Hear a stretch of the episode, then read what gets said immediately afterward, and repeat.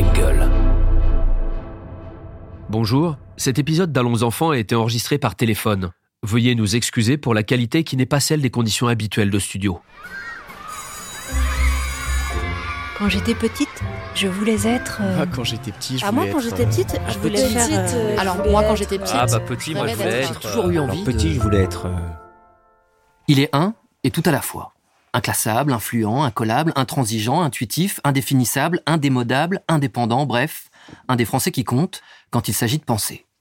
Alors non, plus besoin de présenter celui qui est à la fois écrivain, économiste, chef d'entreprise ou encore chef d'orchestre, pour ne citer que quelques étiquettes de cet homme aux mille facettes. Non, vraiment plus besoin de présenter celui qui fut, notamment, maître de conférences à Polytechnique, conseiller spécial de François Mitterrand, fondateur de la BIRD, la Banque européenne pour la reconstruction et le développement, et qui préside aujourd'hui, entre autres, le collectif Positif Planète. Mais qui, oui, qui connaît les premiers pas jumelés de ce natif d'Alger Oui, qui connaît la trajectoire hors norme de cet enfant curieux de tout, travailleur acharné et déterminé à transmettre aujourd'hui, tout en pensant déjà à demain. Eh bien vous, j'espère, après avoir écouté cet entretien avec Jacques Attali. Bonjour Jacques Attali. Bonjour, monsieur. Et d'abord, merci, merci d'avoir accepté cette invitation dans, Allons enfants. Ces deux mots, justement, Allons enfants, que vous évoquent-ils? Euh, il m'évoque bien sûr, comme tout le monde, euh, la Marseillaise, mais il m'évoque aussi euh, le fait qu'il est très important de faire en sorte que les enfants puissent aller, aller bien, aller loin, et que le rôle des grands, c'est de faire que les enfants euh, puissent faire leur chemin. Alors on va commencer par le commencement, si vous le voulez bien. Vous êtes né le 1er novembre 1943 à Alger. C'était un lundi. Que pouvez-vous nous dire de plus sur le jour de votre naissance? Le jour de ma naissance, c'est un moment très particulier de l'histoire française, puisque les Américains venaient de débarquer à Alger. Les Juifs euh, dont je fais partie avaient perdu leur nationalité française euh, en 40 et ne l'avaient pas vue rétablie par l'arrivée des Américains. Et elle a été rétablie un peu en fraude une semaine avant ma naissance. Donc je suis né français à une semaine près. Mon père a bénéficié du fait que enfin, à son grand dame, puisqu'il n'en était pas d'accord, que père de deux enfants ne partait pas au combat, mais comme euh, par surprise, ma mère a donné naissance à deux enfants et non pas un seul, voilà les circonstances de ma naissance dans une Algérie qui ressemblait à une ville d'Alger, c'est pas une Algérie qui ressemble à une ville de, de province française, sous réserve de ce qu'il y avait euh, un grand nombre de figurants plus ou moins invisibles, en tout cas invisibilisés, qui étaient l'ensemble des musulmans. L'une des singularités, vous l'avez évoqué, c'est euh, votre frère jumeau, Bernard. Comment vous avez euh, vécu durant votre enfance cette jumélité Nous sommes faux jumeaux, euh, donc on a été comme des frères, mais en réalité, la, méthode d'éducation à l'époque était relativement catastrophique, même si mes parents étaient bien frères. Nous avons été élevés à l'identique, habillés de la même façon jusqu'à 12 ans, en classe ensemble jusqu'en quatrième, euh, avec ce que ça suppose de, de regards croisés. Mais nous ne nous ressemblons pas, on n'a pas yeux de la même couleur, on n'a pas de la même taille, on est, on est deux frères, point. Et donc nous n'avons pas trop souffert de cette pression. Un mot sur, euh, Alger, cette euh, ville, votre ville de, naissance, où vous avez passé les douze premières années justement de, de, votre vie. Dans quelle mesure cette ville vous a marqué? Qu'est-ce que vous en avez gardé? J'ai gardé le souvenir d'une enfance relativement très heureuse, parce que c'était un endroit très gai, très pour les gens ayant des moyens. C'était une ville méditerranéenne, euh, très agréable, mais on a assez vite eu à souffrir de la tension qui résistait avec la guerre d'indépendance, assez vite souffert de tout ce qui a été le contexte de l'époque, euh, des attentats très tôt, il y a même une tentative d'attentat contre nous. Euh, mon père a dû forcer la, un barrage sur une route avec nous à bord pour euh, passer et on a été très vite euh, exfiltré en métropole. On va parler un petit peu de vos, vos, parents, si vous le voulez bien. Votre père, Simon Attali, d'origine juive séfarade, autodidacte, issu d'une famille nombreuse, dans un milieu modeste, et qui va réussir dans le commerce du parfum.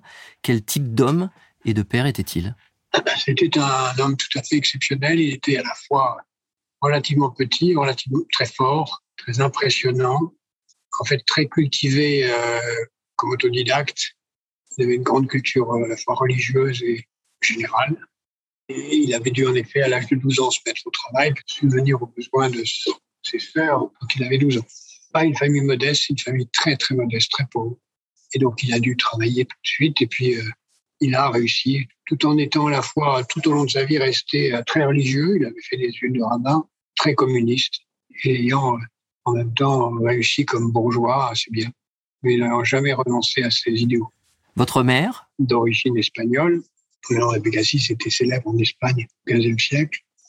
C'est une famille très modeste également, moins modeste que mon père, et très modeste. Ma mère était secrétaire, assistante de direction, après avoir été enseignante. Et elle a arrêté de travailler quand elle a rencontré mon père. Je vous invite, si vous le voulez bien, à, ouvrir ce petit paquet, cette petite attention qu'on aime bien euh, justement donner à, nos invités dans, dans, Allons Enfants. Et si vous pouvez nous dire ce qu'il vous inspire et le décrire, s'il vous plaît. L'apprenti sorcier, ah, c'est Roberto Benzi, ça c'est je pense que c'est Roberto Benzi qui vous a amené à, ce cadeau?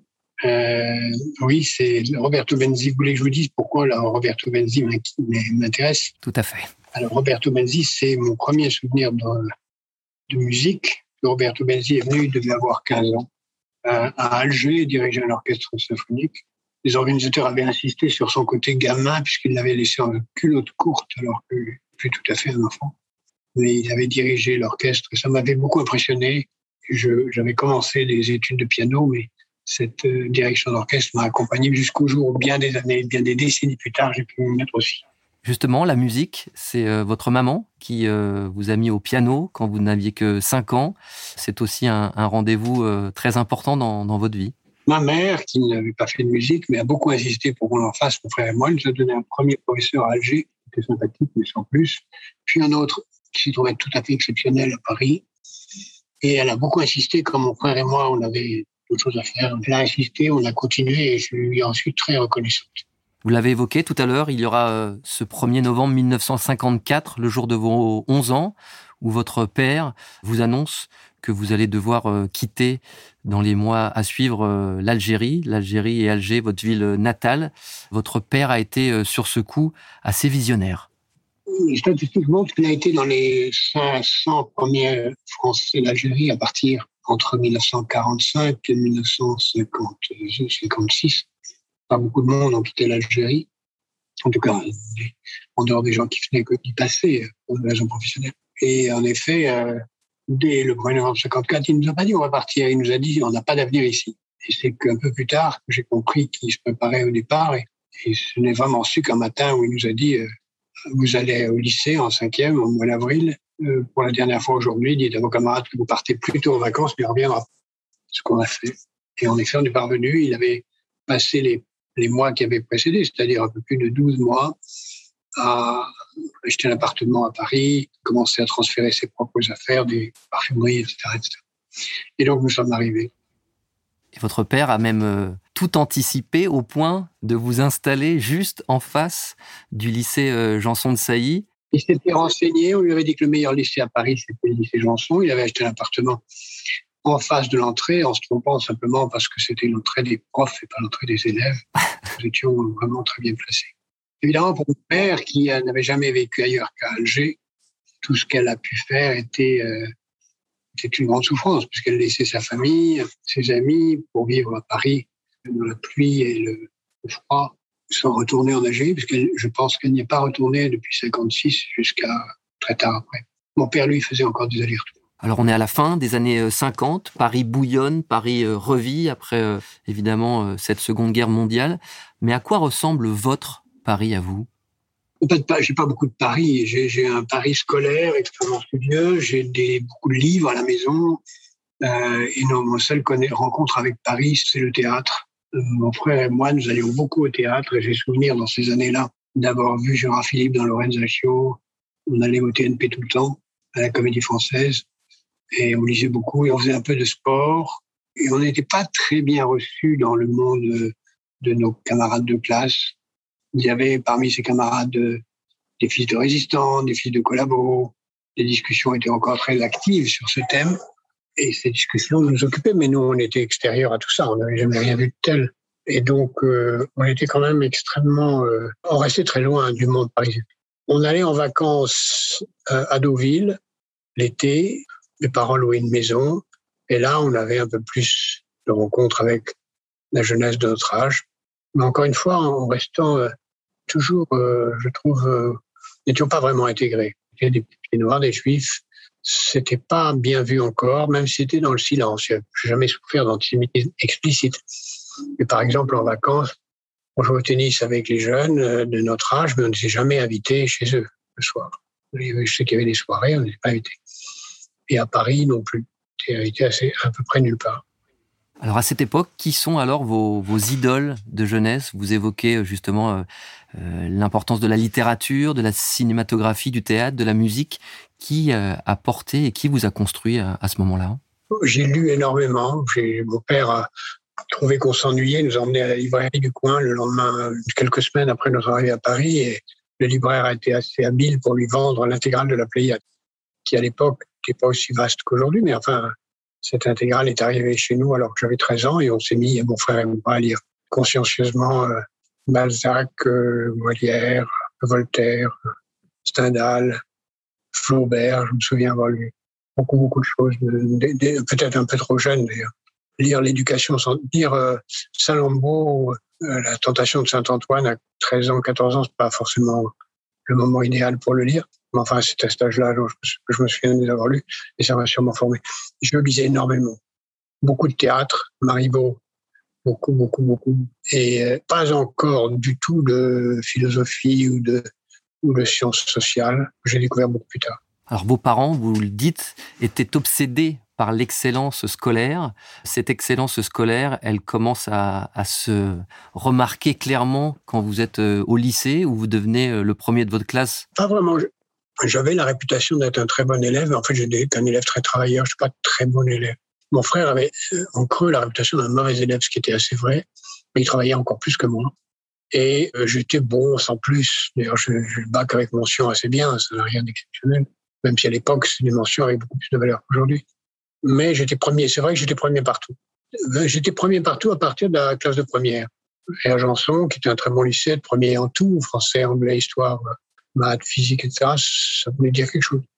Et j'ai commencé vraiment à être un très bon élève en maths sup et en maths spé. C'est là où j'ai commencé vraiment à décoller, sans doute parce que la quantité de travail que je fournissais euh, m'avait donné euh, une capacité de travail exceptionnelle. C'est la seule chose qui m'a différencié de mes camarades, j'avais toujours une capacité de concentration et de, travail euh, très grande. Alors, vous avez rêvé de devenir chirurgien. Je voulais savoir pour quelles raisons vous avez finalement euh, abandonné ce rêve alors que vous aviez a priori les capacités? Mon père me poussait beaucoup à être médecin. C'était l'idée familiale, je veux être médecin, et vous me voyez médecin des pauvres plutôt. Mais l'idée de gagner de l'argent, qui était ce qu'il avait fait lui à son grand âme je voulais en effet être médecin très longtemps jusqu'à la terminale. Et puis en terminale, je me suis dit, si tu es médecin, tu seras médecin toute ta vie. Et je ne suis pas sûr de vouloir faire le même métier toute ta vie. Donc, euh, à ce moment-là, j'ai changé. Je me suis dit, bon, ben, je ne serai pas médecin, mais quoi Là, je me suis laissé emporter par euh, le fait que j'étais bon en maths, mais je me souviens très bien, dès ce moment-là, avoir dit à des camarades de classe, je veux être le Raymond Aron de la gauche. C'est-à-dire je veux être un intellectuel de gauche. Moron était à ce moment-là le grand intellectuel de la droite. Et ça a été mon, modèle. Je l'ai rencontré bien après. Et donc, j'ai fixé ma ligne en disant, je vais faire euh, des maths, et puis on verra après. Mon frère lui-même, qui s'était découvert très bon en classe à partir du moment où il n'était plus avec moi, à partir de la classe de troisième, j'étais parti vers Sciences Po et l'ENA. Et moi, je me suis dit, bon, ben, je ferai ça aussi, mais après avoir fait des maths sérieusement. Et donc, je suis parti euh, vers les maths. Et comme les maths m'ont plutôt réussi, j'ai pu faire, euh, j'ai fait deux scolarités en fait. Une scolarité classique d'ingénieur, puis une scolarité classique de, droit. Deux scolarités complètes. Et qu'est-ce qui motive à ce moment-là euh, tous ces efforts, toute cette envie de travailler? C'est le regard de vos parents? C'est une motivation autre? Non. Mes parents étaient dans le non-dit. Il n'y avait, jamais de félicitations. Il y avait simplement c'est normal de réussir. Quand on ne réussit pas, c'est une catastrophe. Euh, ce qui était normal, c'est de faire le maximum. Donc, euh, il avait conscience. Il pensait que mon frère était moins doué que moi, donc il en voulait moins de ne pas réussir, même s'il a très très bien réussi. Il a fait d'excellentes études. Mais à moi, qu'on disait très doué, ce qui encore une fois était faux, euh, on me pardonnait rien. Donc ça, ça se traduisait par rien, pas de punition d'aucune sorte. Donc c'est la gueule, c'est tout. Et c'était la même chose pour votre petite sœur? Ma sœur, on a, on a beaucoup, beaucoup d'écart, puisque on a, euh, elle est née en, en 9 ans de moins que nous, donc ma sœur, c'était autre chose. On lui pardonnait tout. Pour revenir quand même sur votre parcours, j'ai même peur d'en oublier, diplômé de l'école polytechnique, dont vous sortez major de la promotion 63, mais aussi diplômé de l'école des mines, de Sciences Po Paris et de l'ENA, c'est absolument exceptionnel. Comment on peut atteindre ce parcours d'exception? Plus un doctorat d'économie après. Oui, écoutez, c'est beaucoup de travail, quoi. C'est beaucoup de travail. Je pensais d'ailleurs que d'autres le feraient après moi, mais à ma connaissance, personne ne l'a fait après moi. Que d'autres, euh, des polytechniciens qui ont fait l'ENA, mais je pensais que d'autres euh, sortant dans les grands corps de, l'IX euh, feraient la même chose, mais non. Il y avait une motivation qui était je voulais pas dépendre de l'argent. J'avais la horreur de l'idée d'avoir à gagner de l'argent. Je ne voulais pas avoir avoir forcé de gagner de l'argent, donc je, comme je n'avais pas le sentiment que mes parents me laisseraient quelque chose, parce que mes parents m'avaient toujours dit qu'ils ne nous laisseraient rien et que c'était normal.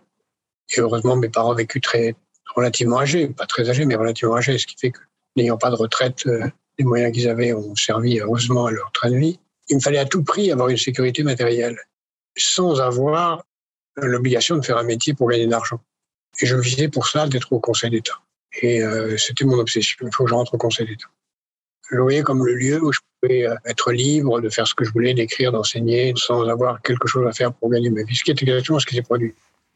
Alors, euh, votre parcours qui en suivra, euh, on le connaît évidemment. Il est euh, beaucoup trop long pour qu'on puisse s'épancher dans Allons enfants. En revanche, la transmission fait partie des sujets que nous aimons aborder dans, dans ce podcast. C'est aussi un sujet qui vous concerne à, à bien des égards. Dans toutes les activités qui sont les vôtres aujourd'hui, quel est votre regard justement sur la transmission? D'abord, c'est un regard très égoïste parce que j'adore enseigner et euh, la plupart des, des, idées plus ou moins bonnes que j'ai pu avoir, je les ai eues en enseignant. Parce que j'enseigne sans notes, toujours. Je, je crois que c'est une politesse à l'égard de ceux qui en parlent. Je réfléchis en parlant.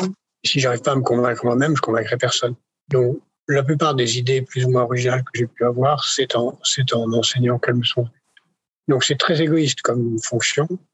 Et j'adore faire ça. J'ai fait ça à Sciences Po. Pas à Sciences Po, je le fais maintenant fait ça d'abord en effet à Polytechnique, à l'école des mines, à l'école des ponts, à l'école du général, à Dauphine, où j'ai enseigné euh, très très longtemps mon doctorat. C'est pour moi un joie extrême. Alors on peut évidemment euh, évoquer Positive euh, Planète, que vous avez fondé en 1998, ce collectif qui promeut l'économie positive tout en luttant contre la, pauvreté. Où en sommes-nous aujourd'hui et êtes-vous encore heureux de, tout ce qu'apporte justement ce collectif? Oui, ça fait longtemps maintenant. Hein. Ça fait, comme vous le dites, ça fait plus de 25 ans. Il coupe des temps maintenant, doute que je passe la main à quelqu'un d'autre. Mais le concept de d'aider les gens à créer leur entreprise et que cette entreprise soit positive pour travailler, participer à la société est devenu une banalité. Nous faisons maintenant dans, dans une vingtaine de quartiers en France. Nous faisons des forums, nous faisons beaucoup d'activités diverses. Je ne suis que président, je suis pas actif. J'ai l'impression de faire quelque chose d'utile. Euh, ce matin, j'étais voir nous avons lancé le prochain forum qui a lieu dans 15 jours dans cette ville sur euh, l'importance pour les générations futures de sauver les mers. Et, j'ai le sentiment que c'est quelque chose de très précieux et très utile. Alors, vous êtes père de, deux enfants. Votre vie privée est quelque chose, évidemment, que, que vous gardez pour vous et, ça n'est pas le, débat. En revanche, ce qui m'intéresse, c'est le regard que vous avez sur euh, cette nouvelle génération, sur les nouvelles euh, générations. Est-ce que vous êtes inquiet? Les enfants sont euh, très différents selon les classes sociales, les moyens dont ils ont pu disposer, les pays où ils vivent, leurs origines. Je pense que cette, euh, la génération de mes enfants, qui ont dans la 30, entre 30 et 40 ans, euh, ont en effet devant eux des jours difficiles, en même temps que des choses passionnantes à faire, des combats magnifiques à mener. Je pense qu'ils vont vivre et être des acteurs de grandes révolutions, plus ou moins violentes, mais il y aura des révolutions dans leur vie active dans les 20 ou 30 années qu'il leur reste de vie active, ou 40. Euh, il y aura des révolutions. Euh, et je souhaite qu'il y en ait, parce que ça ne peut pas durer comme ça. Euh, donc, euh, je pense qu'il y aura des changements où euh, le fait d'être euh, ce que sont beaucoup de gens de cette génération, c'est-à-dire polyglottes, nomades, disponibles, universalistes, altruistes, soucieux des autres, pas attaché à la propriété matérielle, sont des atouts. Alors vous êtes euh, un homme d'idées, vous êtes un, homme de, culture, vous êtes euh, quelqu'un d'assez visionnaire depuis de longues années. Qu'est-ce que vous avez envie de, faire passer comme message auprès de cette nouvelle génération qui a devant elle tellement d'enjeux, euh, à commencer par euh, l'écologie, l'économie, euh, la religion, la société? Il faut qu'elle comprenne d'abord le schéma du déroulement de l'avenir. Et qu'en fonction de ce schéma et de ce qu'on peut influer, modifier, elle trouve sa place et elle agisse. Dans un de mes livres qui s'appelle Une brève histoire de l'avenir, j'ai un peu synthétisé tout ce que j'avais écrit par ailleurs, où j'essaye de décrire l'avenir en cinq phases. Déclin de l'Empire américain, tentative euh, échouant de la Chine de prendre le pouvoir, domination du monde par les entreprises, grand chaos général, et ensuite une harmonie positive. Ça, c'est les cinq étapes qui sont devant nous. J'espère qu'on va éviter les deux avant-dernières, la trois et la quatre, mais il faut euh, comprendre et pour retrouver un chemin et pour aider à accélérer les choses. Donc la première chose que je demande aux générations futures, c'est de comprendre en acceptant se dérouler tel que je le dis ou d'autres, euh, l'histoire qui vient. Et à partir de là, d'en déduire un, chemin, des métiers, des activités qui ne peuvent en rien être simplement égoïstes, qui ne peuvent en rien être simplement tournés vers soi-même. Voilà. Alors, on va arriver dans, une nouvelle année présidentielle. Ce sont euh, souvent dans l'histoire de France, malgré tout, des, moments qui comptent par rapport aux, orientations euh, qui suivent. On est dans une période euh, entre la pandémie, la société et, ses fractures, le communautarisme. Est-ce que vous pensez que cette élection présidentielle de 2022 va avoir une importance considérable? Je pense que cette échéance est importante, mais ça n'est qu'une échéance parmi d'autres. D'abord, la fonction présidentielle est moins importante qu'elle ne l'était, et le président a moins de pouvoir les enjeux sont bien, différents, mais malgré tout, euh, elle reste importante. Euh, le plus vraisemblable est que la conduite actuelle continuera, mais euh, ce qui prouve qu'on sera d'une certaine façon en pilotage automatique et que l'essentiel se jouera ailleurs, dans le chemin européen. Dans les choses qui comptent dans votre vie, vous insistez sur le fait d'être aligné, d'être conscient de, soi et, du, de, de, qui on est pour ensuite être utile pour les autres. Est-ce que vous sentez que cette nouvelle génération a toutes les armes justement pour y parvenir? Oui, je pense que la génération est très bien formée, absolument bien formée, et elle a tout à fait les moyens de... Je ne suis pas pessimiste. La compréhension, la mobilisation, les enjeux, la mutation écologique, le recherche d'aller vers ce que j'appelle l'économie de, la vie. J'aurais une dernière question pour vous, Jacques Attali. C'est la question un peu signature d'Allons Enfants. Qu'auriez-vous envie de dire au, au, petit Jacques, celui qui avait 12 ans, qui quittait l'Algérie pour rejoindre la France, s'il était en face de vous au moment où on se parle? Je dirais, euh, essaye d'être honnête, ne te mens pas à toi-même, ne renonce à rien, et d'être utile, ne, fais pas de mal à personne. Voilà. Merci Jacques Attali et j'espère que vous écouterez euh, Ricardo Benzi en pensant à nous. Merci, à très vite. Merci beaucoup de cet entretien très amical. Merci. Merci à vous. Allons enfants est un podcast Engel présenté par Romain Ballan. Abonnez-vous pour découvrir nos prochains épisodes. Production et réalisation, Raphaël Fruchard. Ingénieur du son, Thomas Gabriel. Coordination de production, Alix Pénichon.